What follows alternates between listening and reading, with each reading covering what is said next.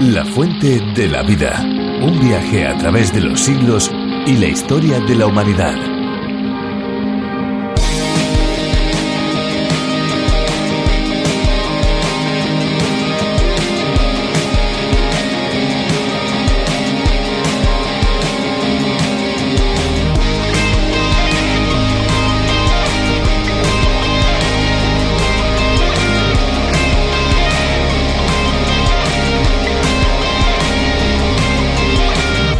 Los pantanos son zonas inundadas que se extienden sobre las vegetaciones de las orillas. En los países donde abundan, estos son hábitat para que muchísimas especies de plantas y animales puedan allí vivir y desarrollarse, con lo cual se vuelve difícil navegar por ellos. Para eso existen embarcaciones especiales como algunas impulsadas por grandes ventiladores conocidas como aerobarcos, una forma muy curiosa de desplazarse por el agua.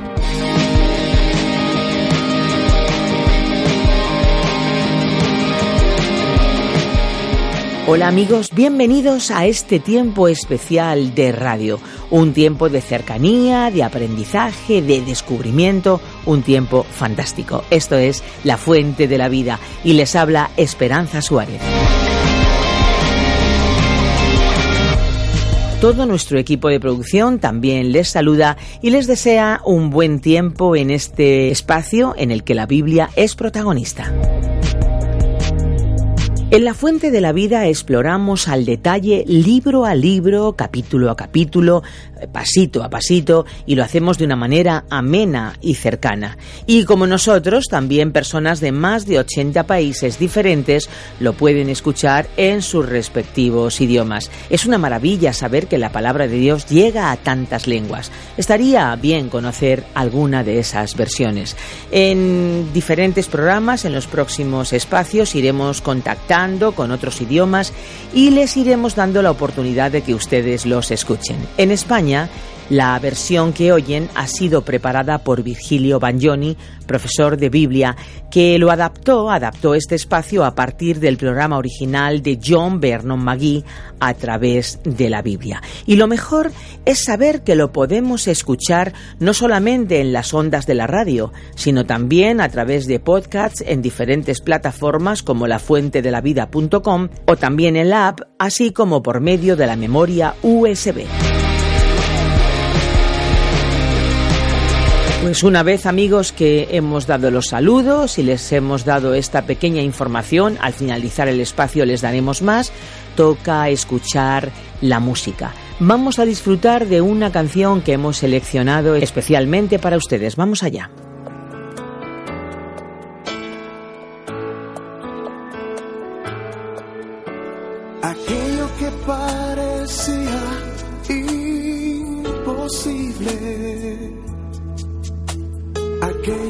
Parecía no tener salida, aquello que parecía ser mi muerte, el Señor cambió mi suerte, soy un milagro y estoy aquí.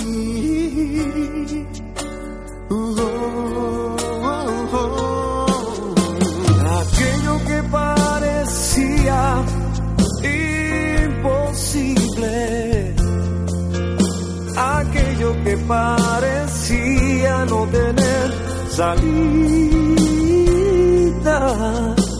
Aquello que parecía ser mi muerte. El Señor cambió mi suerte.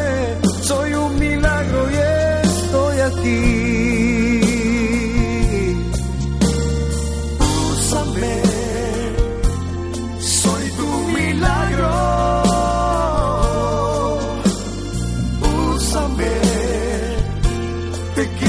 said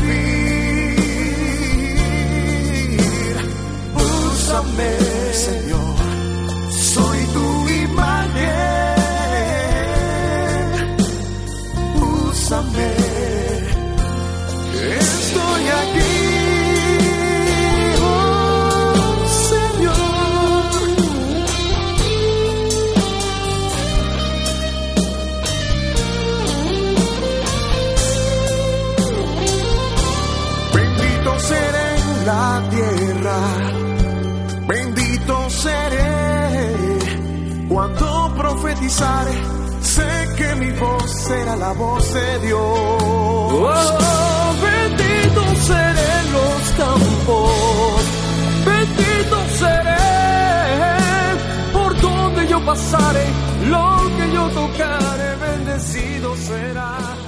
Cuando una persona está ingresada en el hospital, normalmente se le alimenta con una dieta especial de acuerdo a su necesidad y enfermedad. Dependiendo de las condiciones físicas del paciente, hay una serie de alimentos que son inapropiados para el consumo. Pero bueno, no solamente las personas que están ingresadas en un hospital deben cuidar el tipo de alimentos que consumen. Evitar alguna comida puede prevenir desórdenes orgánicos que causan enfermedades y trastornos. En la Biblia, Dios estableció unas normas alimenticias a su pueblo para que pudiera mantener una buena salud. En aquellos tiempos todavía no existían los avances técnicos y científicos actuales que ayudan a tratar los alimentos para detectar y eliminar condiciones adversas que puedan afectar a las personas. Por eso en el libro de Levítico vamos a ver cómo Dios, en su gran amor y cuidado, indica al pueblo de Israel lo que podían consumir y lo que no debían tomar, incluidos los tipos de carnes.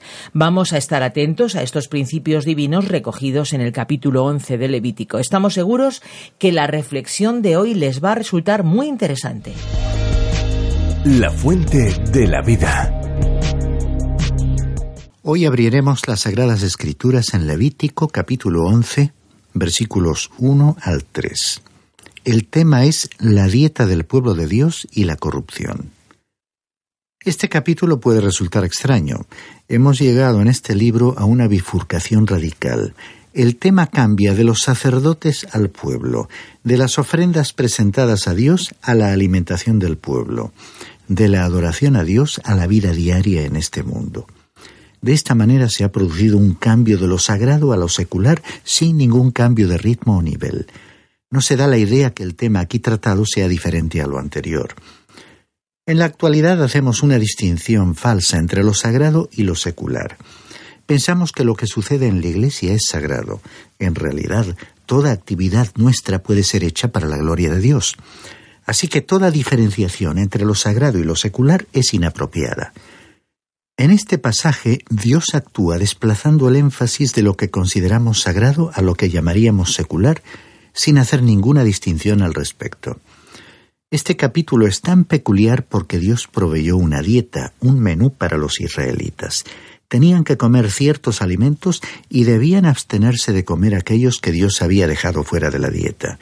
Y así surge la pregunta ¿Podía el Dios de este universo inmenso estar interesado en lo que sus criaturas comiesen?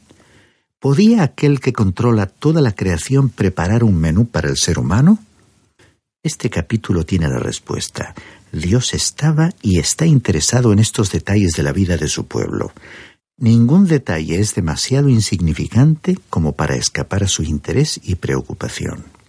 En una ocasión, una señora le preguntó al expositor bíblico Campbell Morgan si debía orar a Dios acerca de las cosas pequeñas de nuestra vida. Su respuesta fue la siguiente. ¿Puede usted mencionar alguna cosa de su vida que resulte grande para Dios?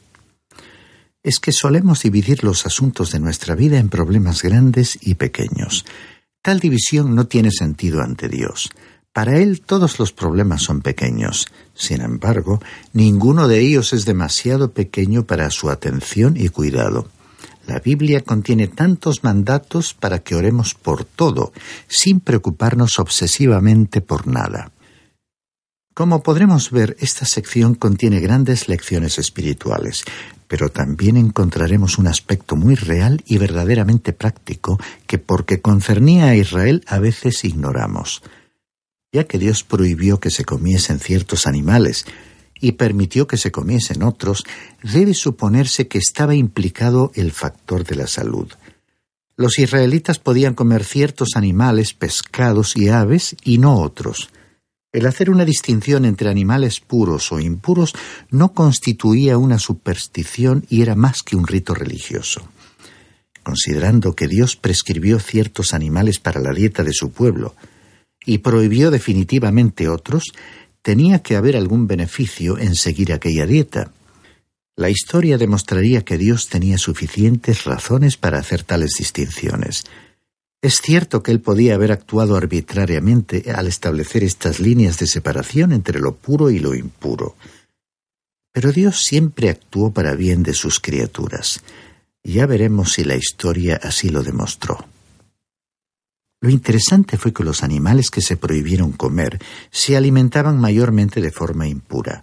Los animales excluidos por la ley de Moisés eran más propensos a contraer y transmitir enfermedades. Voy a incluir una cita del doctor Kellogg, autor de una obra sobre el Levítico. Dice así. Uno de los mayores descubrimientos de la ciencia moderna es el hecho de que un gran número de enfermedades a que los animales son propensos se debe a la presencia de ciertas formas de vida parasitaria. A esas enfermedades están específicamente expuestos aquellos que se alimentan de manera impura, aun cuando quizás algún animal esté totalmente exento. Y otro descubrimiento de tiempos recientes, de no menor importancia y relacionado con la cuestión planteada en este capítulo, es el hecho ya comprobado que muchas de estas enfermedades parasitarias son comunes a los animales y al ser humano, siendo comunicadas por los primeros a los segundos. Y este autor ofrece a continuación una lista que como ejemplos incluye a los parásitos triquina en los cerdos, la difteria en los pavos y la enfermedad del muermo en los caballos.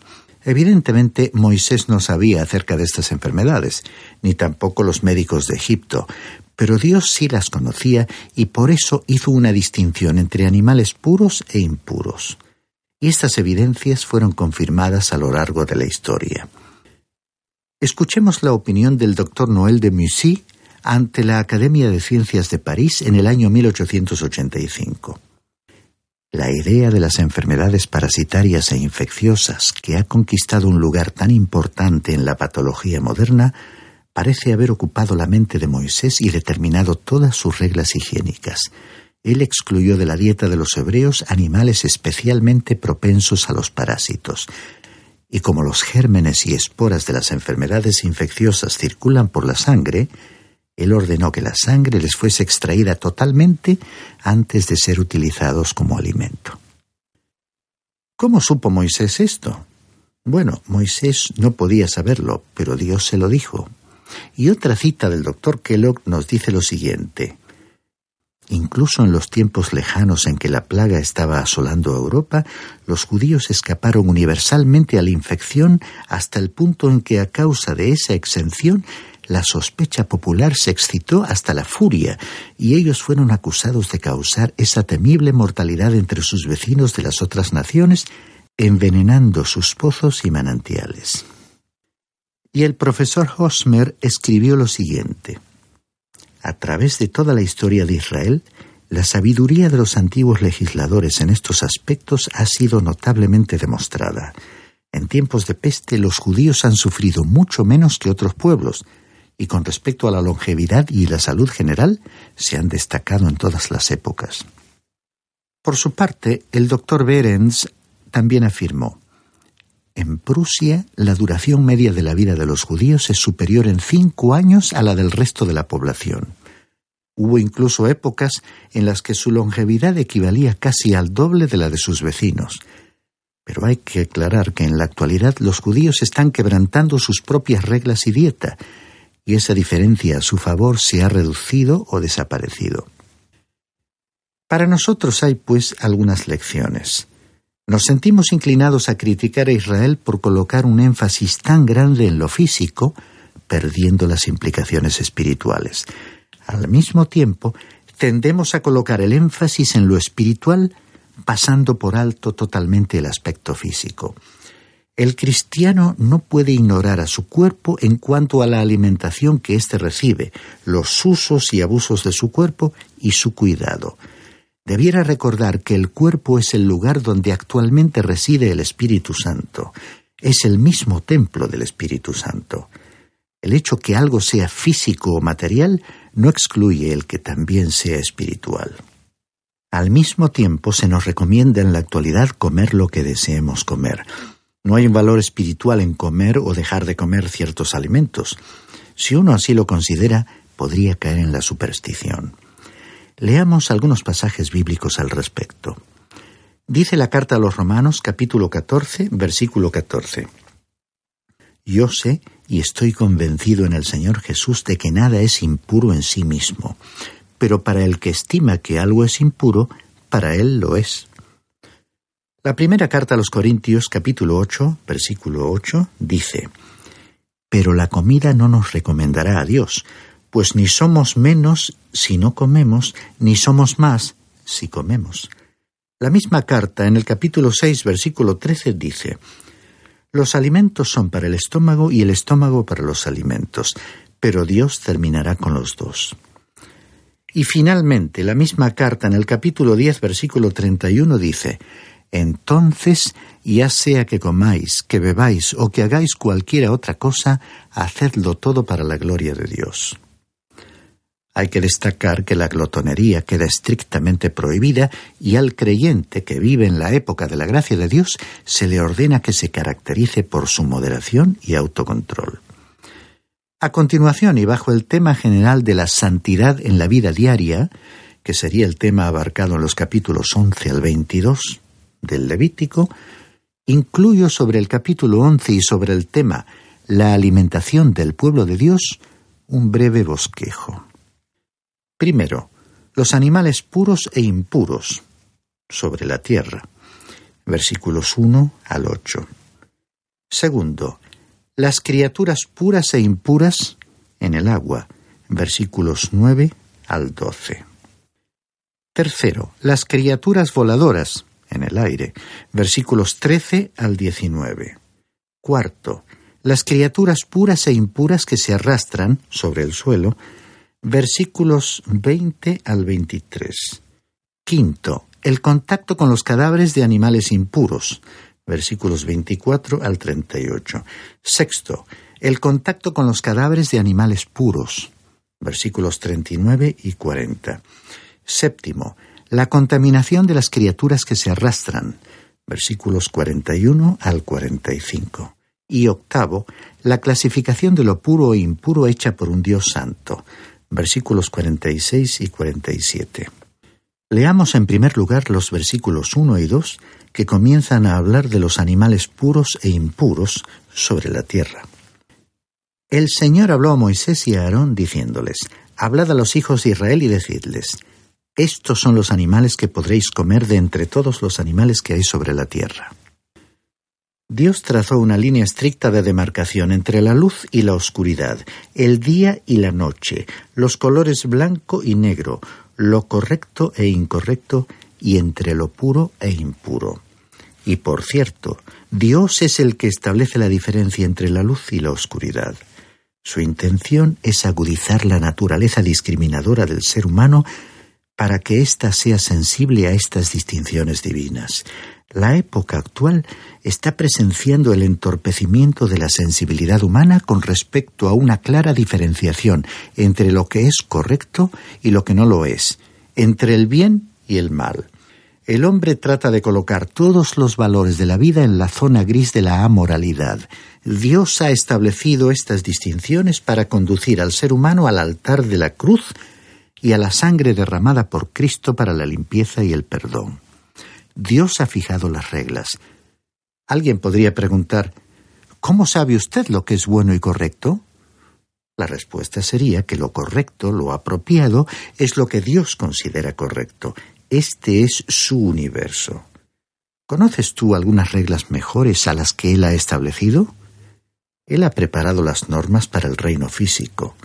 Considera la enorme suma de dinero que cuesta desafiar por un tiempo limitado a la ley de gravedad para salir de esta tierra. Así es que Dios se introdujo en el ámbito de la vida diaria y nada es más propio de esa vida cotidiana que lo que el ser humano come.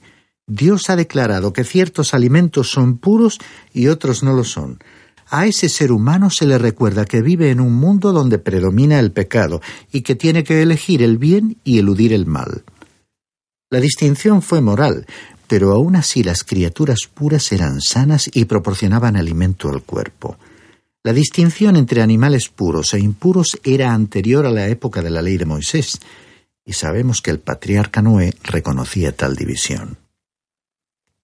Es evidente que la elección de animales, pescado y aves comestibles sigue generalmente el modelo adoptado por el hombre civilizado a través de los siglos y hasta la época actual. Y esto no es accidental.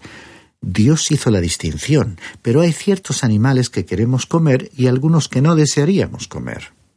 Otra característica digna de destacar es que ciertos animales eran probablemente saludables en aquellas tierras bíblicas y en aquella época, lo cual no sería necesariamente una realidad en otras regiones y épocas. En la actualidad no vemos un mandamiento aplicable en relación con animales puros e impuros para la nutrición. En este capítulo hay grandes cuestiones morales implicadas. El ser humano vive en un mundo controlado por el pecado y Dios requiere un reconocimiento de esta realidad deben hacerse elecciones. Es como si, figurativamente hablando, el hombre caído y expulsado del jardín del Edén aún tiene a su alcance un árbol del cual Dios ha dicho que no debe comer. Creo que el objetivo moral es primordial. Recordemos en el Nuevo Testamento, en la escena relatada en los Hechos de los Apóstoles, capítulo 10, versículos 11 al 15, cuando el apóstol Pablo vio algo semejante a un gran lienzo que descendía conteniendo toda clase de animales y aves, y cuando Dios le dijo que los comiese, no quiso hacerlo. Entonces Dios le dijo, Lo que Dios ha limpiado, no lo llames tú impuro. En otras palabras, Dios dicta las normas, y esto constituye una tremenda lección moral. Al haber hecho Dios las reglas, el ser humano debe adoptar sus decisiones de acuerdo con dichas reglas. En nuestro capítulo 11 del libro de Levítico, leamos ahora el versículo 3. De entre los animales, todo el que tiene pezuña dividida, formando así cascos hendidos y que sea rumiante, éste comeréis.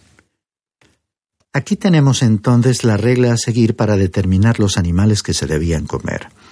Esta fue repetida en el libro del Deuteronomio, capítulo 14, versículo 6, y en ese capítulo se incluye en la lista al buey, la oveja, la cabra, el venado, el corzo, el gamo, la cabra montés, el buey salvaje y la gamuza. En el Levítico se presenta el principio y se establece la regla con algunos ejemplos de los animales que son impuros. En cambio, en el Deuteronomio no se enfatizan ni el principio ni la regla, aunque se incluye una lista más extensa de los animales puros. El libro del Levítico enfatiza lo negativo y el Deuteronomio lo positivo. Algunas naciones paganas, por ejemplo Persia, atribuyeron la creación de ciertos animales al Dios bueno, mientras que otros animales eran el resultado de la creación de un Dios malo.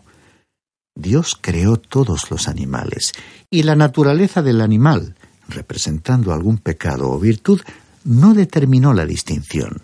Por ejemplo, el león era impuro, pero representaba al Señor Jesús y era un símbolo de la tribu de Judá. Por tal motivo, Cristo fue llamado el león de la tribu de Judá, de la cual procedía. No hay alguna conexión misteriosa entre el alma y el cuerpo en el sentido que lo exponen algunos cultos paganos en la actualidad la naturaleza del animal no se transfiere al que lo come. Esto es absurdo y una superstición. Y algunos vegetarianos creen que la gente se hace cruel porque come carne de animales. Para los israelitas, la distinción entre animales puros e impuros era parte del plan de Dios para mantenerles apartados de las naciones paganas que les rodeaban. Incluso la palabra hebrea kosher, que se refiere a los alimentos permitidos por la religión judía, tiene en algunos países un significado conocido. A ellos se les recordó constantemente que vivían en un mundo donde tenían que adoptar decisiones y elegir opciones. Para el cristiano hay aquí algunas aplicaciones espirituales. Ya hemos mostrado que no hay ningún mérito en seguir algún ritual relacionado con la comida. Pero resulta interesante observar que el verbo meditar es una expresión figurativa de la vaca masticando su bolo alimenticio, es decir, rumiando. Los rumiantes almacenan en la panza la hierba masticada y luego la retornan a la boca para triturarla antes de hacerla descender a una cavidad del estómago donde tiene lugar la digestión gástrica. Dice el Salmo 1, versículo 2. En la ley del Señor está su deleite, y en su ley medita de día y de noche. El meditar constituye una aplicación válida del rumiar para el beneficio espiritual de los creyentes. Igualmente, la uña partida nos habla del caminar, de la vida del creyente en una actitud de separación del pecado y del mal. Dice el apóstol Pablo en la carta a los Efesios capítulo 4 versículo 1. Yo, pues, prisionero del Señor, os ruego que viváis de una manera digna de la vocación con que habéis sido llamados. Y en esa misma carta también dijo en el capítulo 5, versículos 2 y 15, Y andad en amor, así como también Cristo os amó. Mirad bien cómo os portáis. No viváis neciamente, sino con sabiduría. El estudio de la palabra de Dios y la vida del creyente se encuentran íntimamente relacionados. El apóstol Pablo también aconsejó en su segunda carta a Timoteo capítulo 3 versículos 14 y 15. Tú, sin embargo, persiste en las cosas que has aprendido y de las cuales te convenciste sabiendo de quiénes las has aprendido y que desde la niñez has sabido las sagradas escrituras, las cuales te pueden dar la sabiduría que lleva a la salvación mediante la fe en Cristo Jesús. Y el apóstol Santiago añadió lo siguiente, Sed hacedores de la palabra y no solamente oidores que se engañan a sí mismos. Por esa razón, la vida del creyente está estrechamente unida a la palabra de Dios. En su tránsito por este mundo tiene que rumiar esa palabra divina, cavilar, meditar en ella, para poder llevar una vida apartada del mal. Solo la palabra de Dios y la acción del Espíritu Santo pueden lograr esa conducta. De esa manera, el creyente que estudia la Biblia, que lleva a la práctica las enseñanzas de la palabra de Dios, se identifica a sí mismo como un hijo de Dios a través de su vida personal y de sus acciones. Estimado oyente, ¿qué clase de huellas estás dejando en el camino de la vida? Recuerdo la historia de un hombre a quien hace ya algunos años alguien le entregó una octavía impresa. Inmediatamente preguntó de qué se trataba. La persona le respondió que era una exposición sencilla de la doctrina cristiana. Entonces él respondió que prefería ver y comprobar las huellas de un caminante en vez de leer sus escritos o sus palabras. ¿Es que acaso ¿Hay una forma mejor de presentar a los que no creen el mensaje de buenas noticias de Jesucristo?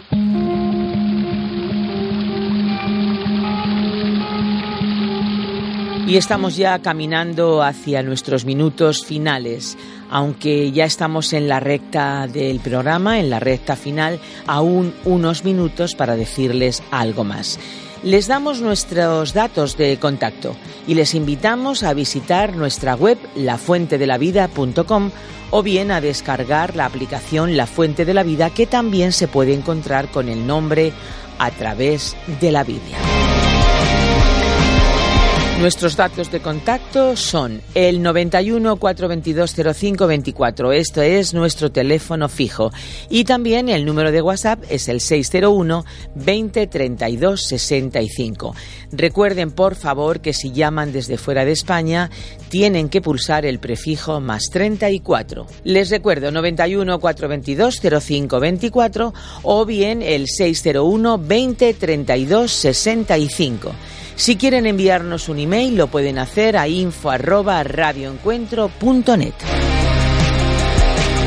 Y bueno, para aquellos que son un poquito más tradicionales y quieren escribirnos una carta postal, lo pueden hacer a nuestro apartado de correos. Tomen nota, 24081 código postal 28080 de Madrid, España, 24081, código postal 28080 de Madrid, España. Y ahora ya amigos nos despedimos, esperando volver a acompañarles muy pronto en este tiempo de descubrimiento de la palabra de Dios. Y no se olviden que hay una fuente de agua viva que nunca se agota. Beba de ella. Este ha sido un programa de Radio Transmundial producido por Radio Encuentro, Radio Cadena de Vida.